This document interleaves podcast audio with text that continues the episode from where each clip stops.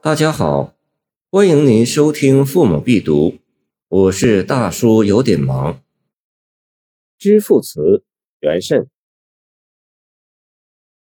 知父何太忙，禅经三卧行欲老。禅神女圣早成思，今年思睡抽征早。早征非是官人恶，去岁官家是容所。征人战苦数刀疮，主将勋高换罗幕。敲丝织帛有努力，遍及辽机苦难支。东家头白双女儿，未解挑文嫁不得。檐前袅袅游丝上，上有蜘蛛巧来往。现他重置谢元天，能向虚空织罗网。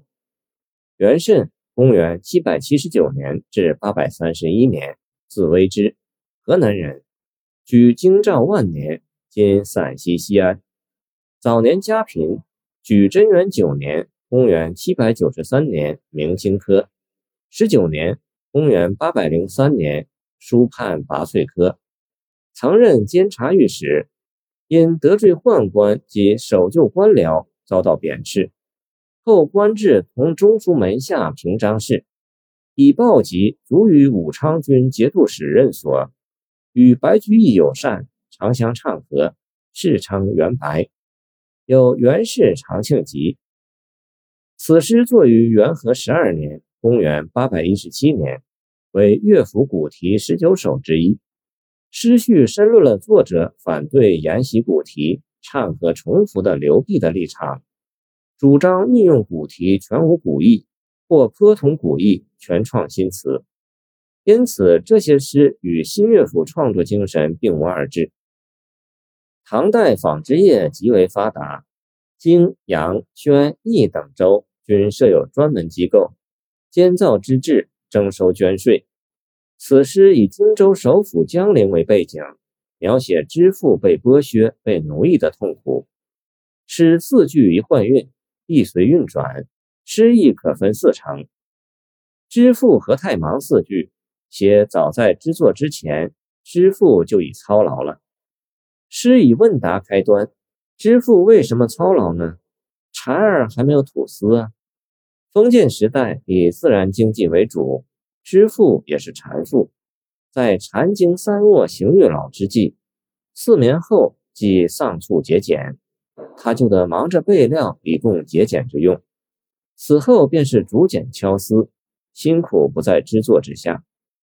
古代传说，黄帝妃雷祖是第一个发明养蚕抽丝的人，民间奉之为蚕神。蚕神女圣早成丝，今年丝睡抽征早两句，通过支付口气，祷告蚕神保佑蚕儿早点结丝。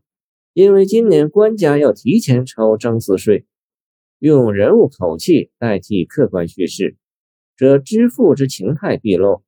他是那样辛苦，却又毫无怨言，虔诚敬奉神灵，听命官家。这一古代农家妇女形象十分典型。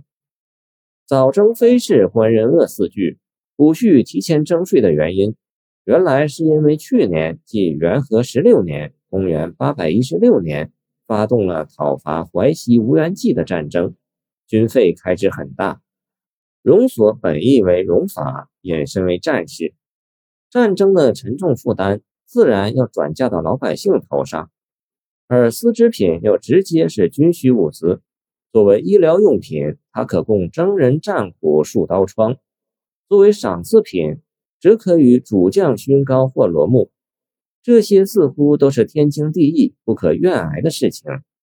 早征非是官人恶一句，活现出普通百姓的忠厚善良、任劳任怨和对命运的无可奈何，浅显而又深刻。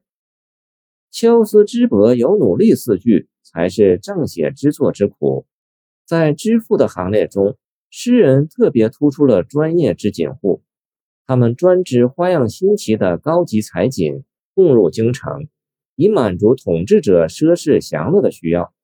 一般的敲丝织作本来已经够费力的了，只有花纹的绫罗更是难上加难。